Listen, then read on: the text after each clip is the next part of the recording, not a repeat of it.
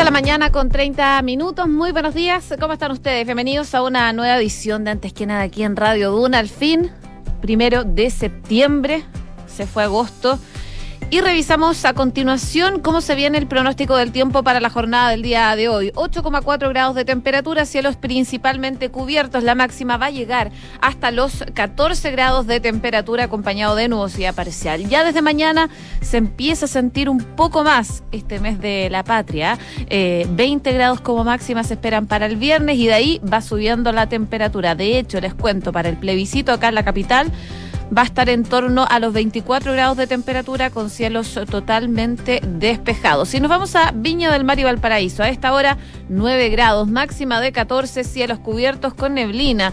Durante la tarde se espera principalmente que esté nublado, pero con vientos de entre 25 a 40 kilómetros por hora. Y debería despejar para el fin de semana, según el pronóstico extendido de la Dirección Meteorológica de Chile, para las zonas donde nos escuchan.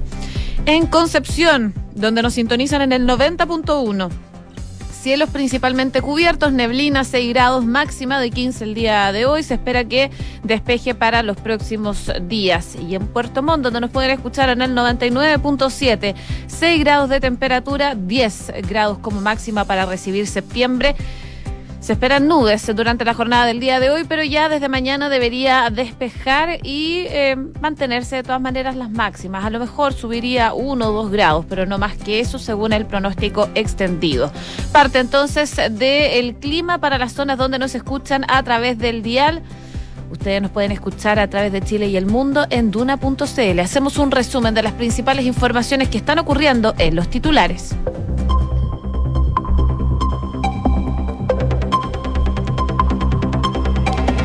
La PDI detuvo al hijo de Héctor Yaitul en el marco de una investigación por atentado en Los Ángeles. Ernesto Yaitul, de 26 años, fue aprendido por la policía en Tirúa junto a otros tres integrantes de la CAM. El subsecretario del Interior, Manuel Monsalve, valoró la detención y descartó trasladarse hasta la región del Bío durante la audiencia. A cuatro días del plebiscito, Michelle Bachelet apareció en la franja del apruebo. Es importante señalar que esto es un punto de partida y que hay que hacer ajustes, señaló la ex jefa de Estado a un grupo de mujeres en este spot televisivo.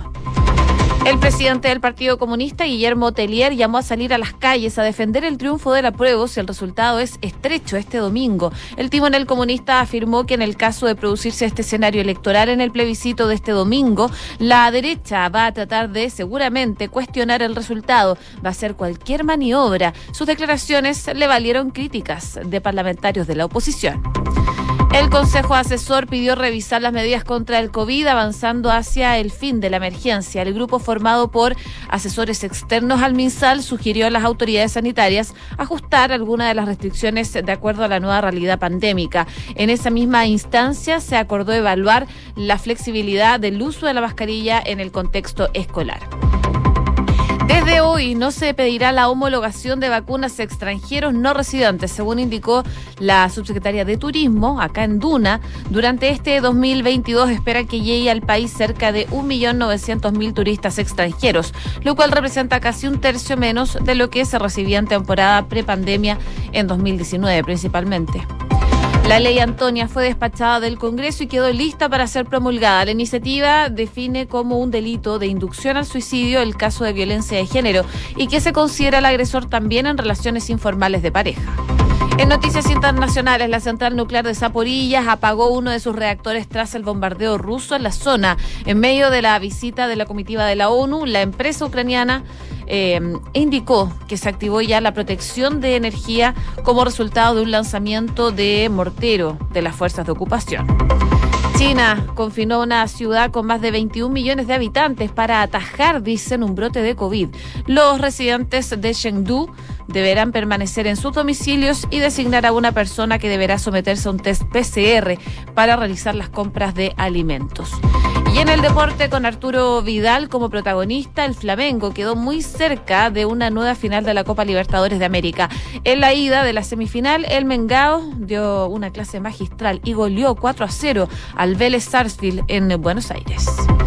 6 de la mañana con 35 minutos. Comenzamos la mañana informados en Antes que nada con Josefina Stavrakopoulos.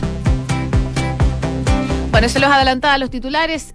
Eh, Ernesto, digo, Yaitul Pessoa, hijo del líder de la coordinadora Arauco Mayeco, Héctor Yaitul, fue detenido. Este hombre de 26 años y también miembro de la coordinadora Arauco Mayeco fue aprendido por la PDI en Carahue, en la región de la Araucanía, según lo que precisa el Ministerio Público. Yaitul fue detenido junto a dos personas que estaban eh, con él. Eh, se trata de Esteban Enríquez y Ricardo Delgado y también pertenecientes a la coordinadora Arauco Mayeco por esta investigación de un atentado que ocurrió el 9 de septiembre del año pasado en Los Ángeles, en el Fundo Punta Arena cuando los trabajadores fueron atacados a tiros. Posteriormente se informó de la aprehensión de un cuarto sospechoso identificado como Eduardo Cornejo Vidal, también en Los Ángeles, y durante dicho ataque un trabajador fue armado, eh, amarrado, digo, por un grupo de seis sujetos que llegó hasta el lugar y que inició la quema de un camión que se mantenía allí. Otros dos operarios del fondo, al ver que eran atacados, procedieron a huir, eh, a bordo de sus máquinas, logrando escapar mientras disparaban en su contra.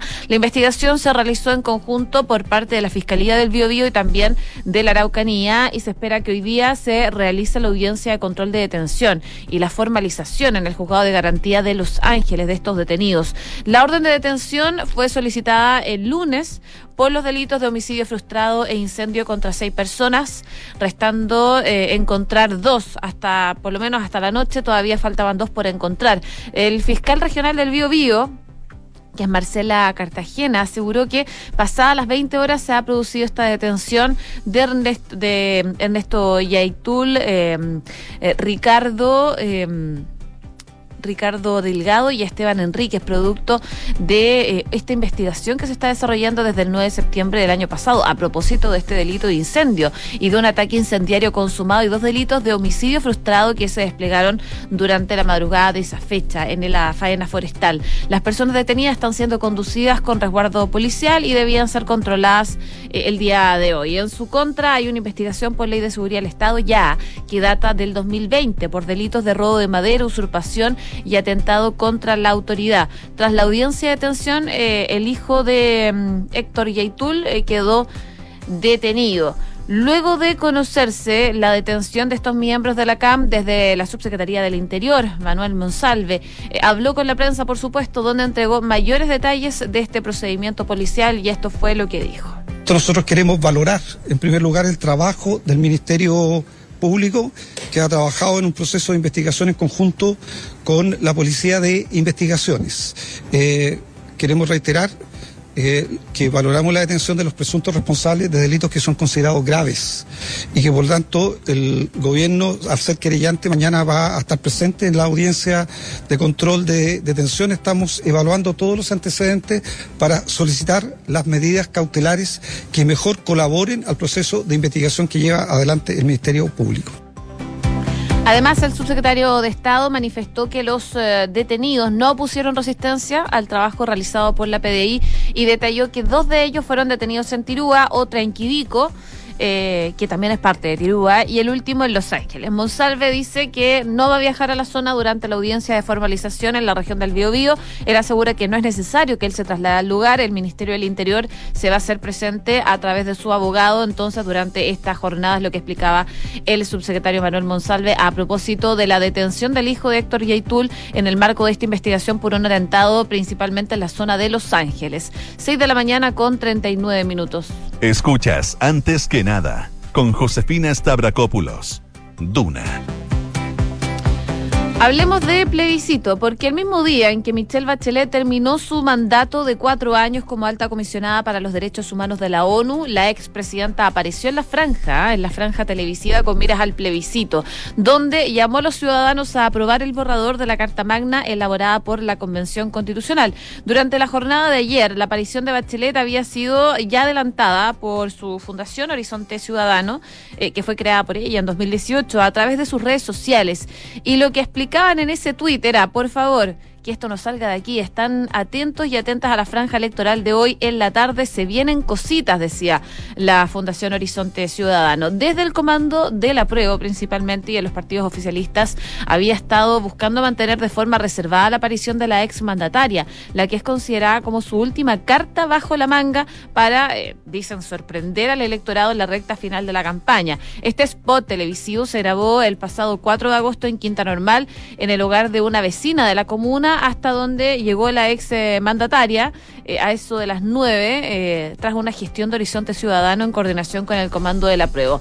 La pieza audiovisual fue grabada por José Torres y Alejandro Goich, bajo la idea propuesta por el equipo de Horizonte Ciudadano, encabezada también por el director ejecutivo Javier Altamirano. Y según detallan desde la Fundación, la ex mandataria y vecinas también de Quinta Normal, mientras desayunaban, eh, conversaban sin pautas sobre la nueva constitución, los avances que contiene el texto, que se va a plebiscitar, el carácter histórico del momento que se vive y la importancia también de las mujeres clave para empujar estos cambios. La preferencia de Bachelet por el apruebo ya había sido manifestada de todas maneras por la expresidenta, eh, no solo en una, en varias ocasiones. Eh, lo dijo en Perú, eh, que iba a votar el 4 de septiembre y que lo iba a hacer en Ginebra. Eh, va a votar por el apruebo, dice, por una nueva constitución, porque ella cree que significaría avanzar en la situación del país. Ahora, en las imágenes, la ex jefa de Estado aparece llegando a la casa de la vecina y tras presentarse se sienta en la mesa a tomar desayuno junto a este grupo de mujeres de esa comuna con las cuales conversa sobre la nueva Carta Magna. En el inicio de la charla pregunta, Ustedes saben eh, que en la constitución actual no sale nada en ninguna parte, nada sobre mujeres pero ahora hay como 35 artículos que hablan de la igualdad de la mujer, de igualdad de salario, porque eso todavía no existe.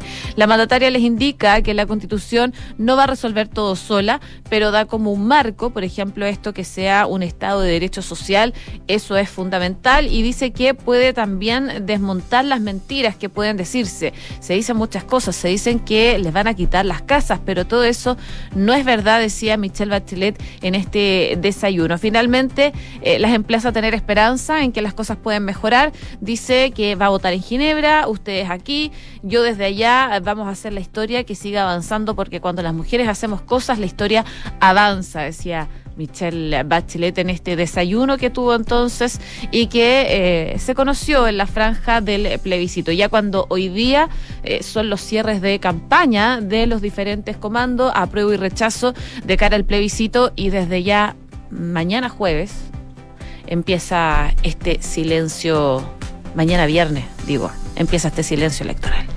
C con 43. Estás escuchando Antes que nada con Josefina Stavrakopoulos en Duna. Seguimos en Onda Plebiscito porque el presidente del Partido Comunista, Guillermo Tellier, hizo un llamado a salir a la calle a defender el triunfo de la prueba. Esto en caso de que en el plebiscito del domingo se imponga de manera estrecha esta opción. La derecha va a tener, o, va a tratar, seguramente dice, de cuestionar el resultado, va a hacer cualquier maniobra, dice Telier. No pueden quedar en mesas sin apoderados porque si el resultado es estrecho, como están diciendo algunos, surgen varios peligros de eso, sostuvo el timonel comunista en una entrevista que concedió el pasado domingo a Radio Nuevo Mundo, pero que reflotó durante la jornada de ayer principalmente por eh, ex ante. Eh, él decía, si gana la prueba de manera estrecha, la derecha va a tratar seguramente de cuestionar el resultado, va a hacer cualquier maniobra, como ya lo ha hecho frente al servicio electoral o como acudió a la Contraloría para defender que aquí hubo fraude o cualquier cosa y tratar de quitarle el piso a la instalación de la nueva constitución. Entonces ese día yo por lo menos dice, creo, soy un convencido que ya conociendo los primeros resultados del triunfo del apruebo, hay que salir a la calle a defender ese triunfo. Por supuesto, estas declaraciones que son eh, de hace algunos días atrás, pero que reflotan el día de ayer, generaron reacciones. Y como no, tras conocerse los dichos de Telier, la diputada de RN, Camila Flores, indicó que para nada sorprende que el Partido Comunista no esté respetando la institucionalidad, no sea persona realmente democrática, que haga el presidente de ese partido un llamado a defender en las calles lo que él cree que puede llegar a ocurrir, que es el triunfo estrecho del apruebo. Y en ese sentido indicó que desde el Partido Comunista siempre han validado la violencia, siempre han buscado usar a los ciudadanos, a la población, para generar un clima de confrontación, de, de diversión y de odio. El diputado Stefan Schaubert de la bancada republicana dijo que porque el llamado hecho por Guillé, Telier, digo, demuestra eh, nada más que la desesperación en que está sumido el apruebo y el gobierno. Han hecho todo lo posible, han actuado de una manera donde todo apunta a intentar favorecer este apruebo, este apruebo que no prende, este apruebo que cuando la ciudadanía ha conocido el texto y el contenido de la propuesta de la convención, eh, no satisface. Su par de la UDI, Sergio Bobadilla, señaló en sus redes sociales que el Partido Comunista llama a la violencia después del plebiscito. Esto es muy grave. El presidente Gabriel Boric debe aclarar si comparte el llamado del eh, Partido Comunista, que es eje, dice, de su gobierno. Así que, por supuesto, varias reacciones a propósito de estas declaraciones de Guillermo Telier, que llama a salir a la calle a defender el triunfo del apruebo si el resultado es estrecho este domingo, algo que claramente generó diversos cuestionamientos. 6 de la mañana con 46 minutos. Estás en Antes que nada con Josefina Stavrakopoulos. Duna 89.7. Hablemos de eh, turismo y de vacunas. ¿Por qué? Porque hay novedades. Desde hoy día no se va a pedir la homologación de vacunas a extranjeros no residentes. Esto se dio a conocer ayer durante eh, la jornada, más bien se reforzó porque ya se había dado a conocer hace algunas semanas a tres.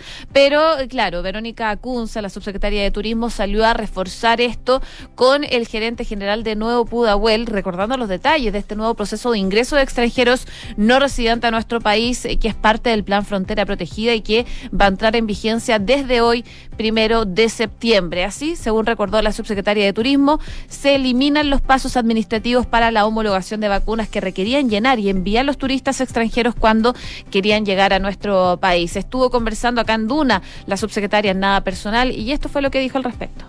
Nosotros desde que llegamos al gobierno estamos trabajando con el Ministerio de Salud para flexibilizar las medidas para la llegada de los turistas extranjeros eh, porque son los que utilizan los servicios turísticos, los que gastan, así que a partir de mañana se eliminan las restricciones burocráticas y administrativas de la homologación de vacunas y también se elimina el C-19, lo que nos va a permitir que sea más fácil llegar a Chile, nos va a permitir recuperar la competitividad de Chile en el extranjero y esto hace que las proyecciones nuestras hayan aumentado. El término de la homologación significa que en los cuatro meses que nos quedan vamos a recibir cerca de 760 mil turistas adicionales, eh, que sin la homologación no habría sido posible. Y esto implica en recursos para el país, para los servicios turísticos, cerca de 500 millones de dólares.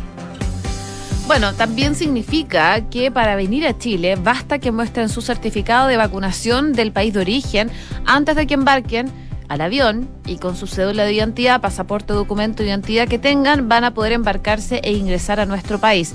También decía la subsecretaria que el certificado de vacunación del país de origen, eh, con su documento de identidad equivalente al pase de movilidad, eh, les va a servir para desplazarse dentro de Chile y también para ingresar a los distintos servicios turísticos. Esto rige para los extranjeros no residentes en Chile, mayores de 18 años, por lo tanto, los menores no requieren estos documentos. Y otra medida que se elimina, y esto no solo para los extranjeros no residentes, sino que también para los chilenos y chilenas, es tener que llegar, llenar, como comentaba la subsecretaria, el C-19, este documento que hasta ahora era obligatorio el ingreso del país. Esto gracias a que el MinSal, en conjunto con la PDI, han trabajado fuertemente para lograr tener la información que permite la trazabilidad y el seguimiento de las personas. Lo que señalaba es una buena noticia, decía la subsecretaria de Turismo. Para informar sobre las medidas, dijo que hay toda una campaña que está por empezar para ayudar a tanto pasajeros como al turista a entender bien los nuevos protocolos. Y esto viene de la mano con todo un plan de comunicación para que todo esto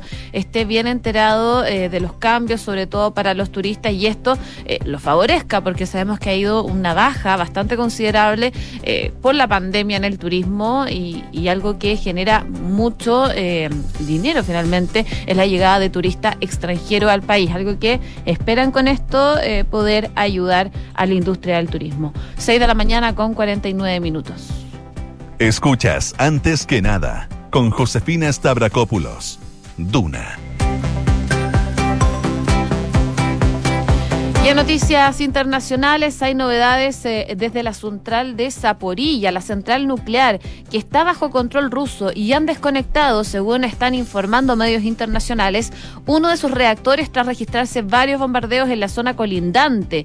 Esto lo está informando la empresa estatal de Ucrania en su cuenta de Telegram, junto antes de que este equipo de expertos de la ONU visitara el lugar. Hoy, primero de septiembre, a las 4.57 am, como resultado de otro bombardeo bombardeo de mortero por parte de las fuerzas de ocupación rusas en el sitio de la central nuclear de Zaporilla, se activó la protección de emergencia y se apagó la quinta unidad de potencia operativa, es lo que señala la empresa. La central nuclear, la mayor de Europa y la tercera del mundo en cuanto a potencia, ya sufrió una desconexión temporal de la red la semana pasada por causas que aún todavía no se conocen con certeza. Y según la compañía, los bombardeos también dañaron la línea auxiliar del suministro de energía de respaldo de la central lo que supuso que la unidad número 2 de la planta se apegara eh, transitoriamente y se activara posteriormente con los generadores de diésel. La unidad de energía 6 va a continuar operando dentro del sistema energético ucraniano al mismo tiempo que eh, alimenta las propias necesidades de la, C, eh, la ZNPP, precisó esta empresa. Ahora, desde Reuters, un reportero dice que esta empresa, controlada ya por Rusia, cerca de la planta dijo que un edificio residencial fue alcanzado por un bombardeo, obligando a la gente a ponerse eh, a cubierto en un sótano.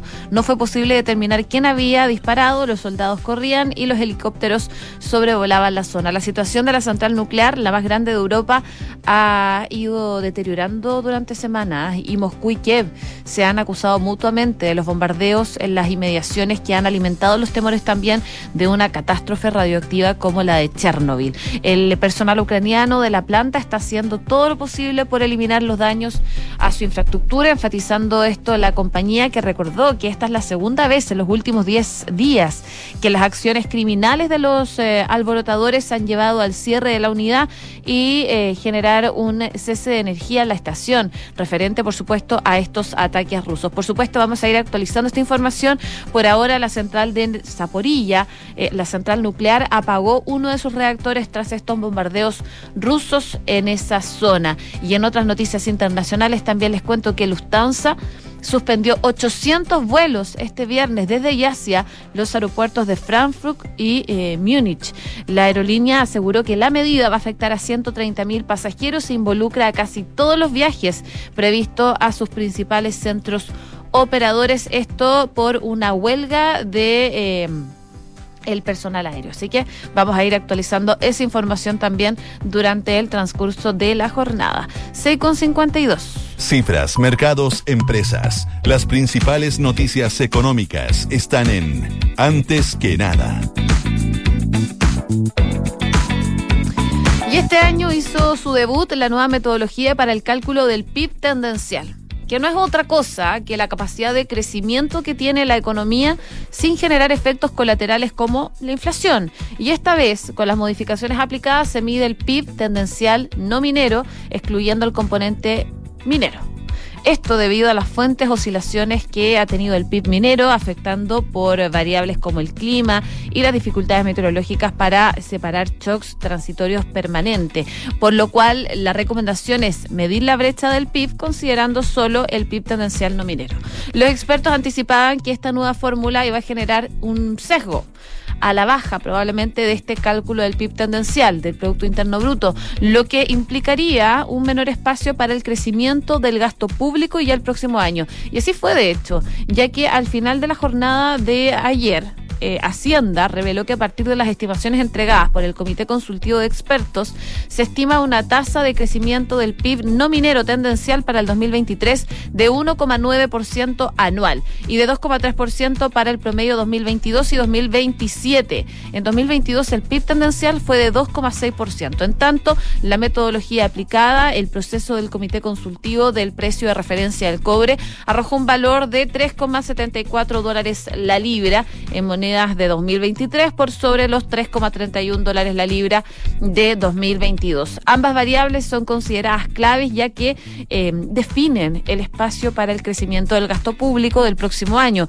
El primero de la administración de Gabriel Boric y por supuesto del ministro de Hacienda Mario Marcel. Así entonces, con estas cifras ya en la mano, los expertos proyectan que el gasto fiscal podría crecer entre 1,5 y 2,5% en el erario 2023. Sergio Lima economista de BCI, que habla eh, hoy día con la tercera, sostiene que la estimación que se entrega para el PIB tendencial en 2023 es similar al que tenía internalizada en su entidad, por lo que el espacio para el crecimiento del gasto, dice, es muy limitado, permitiendo un alza no más allá de 1,5% y llevando bajo ese escenario a una convergencia de la deuda pública para el porcentaje del PIB en torno al 48% del PIB. Parte entonces de lo que dicen los expertos a propósito de esta nueva medición. El limitado espacio fiscal entonces que va a tener Hacienda para el 2023 es parte de lo que eh, fijan los expertos para esta medición que se está haciendo eh, del PIB, pero con una nueva medida. Y también quería contarles del IMASEC el IMASEC de julio podría crecer entre 0 y 1,5%.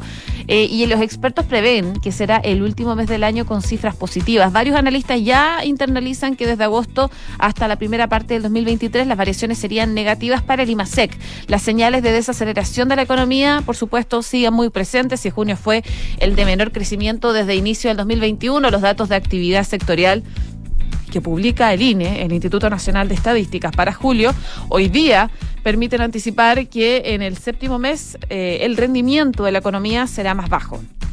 Según el INE, la producción minera bajó 6,5% respecto a igual mes del 2021, principalmente a raíz de una menor actividad registrada en la minería producto de la baja extracción y procesamiento de cobre, mientras que la producción manufacturera se redujo 5,1% interanualmente y la actividad del comercio cayó 11,2% en julio, anotando tres meses consecutivos a la baja. Eh, la variación de un año y dos meses seguidos en terreno negativo para la variación mes a mes. 6 de la mañana con 56 minutos. ¿Y sabías que puedes comprar de forma anticipada los servicios funerarios de María Ayuda? Entrégale a tu familia la tranquilidad que necesitan y estarás apoyando cientos de niños de la Fundación María Ayuda. Convierte el dolor en un acto de amor. Cotiza y compra en www.funerariamariaayuda.cl. ¿Y sabías que existe una cuenta vista con la que podrás estar ganando intereses en este preciso instante? Conoce la nueva cuenta más de consorcio y aprovecha las ventajas de una tarjeta de débito para manejar tu plata. Solicítala en consorcio.cl y Betterplan.cl es la única plataforma que te ayuda con tus inversiones, combinando tecnología con la mejor asesoría. Betterplan.cl invierte fácil y asesorado. Bien a continuación, Duna en punto junto a Rodrigo Álvarez. Sigan en la sintonía de Radio Duna Cal 89.7. Desde que me pagan intereses por el saldo que tengo en mi cuenta vista de Banco Consorcio,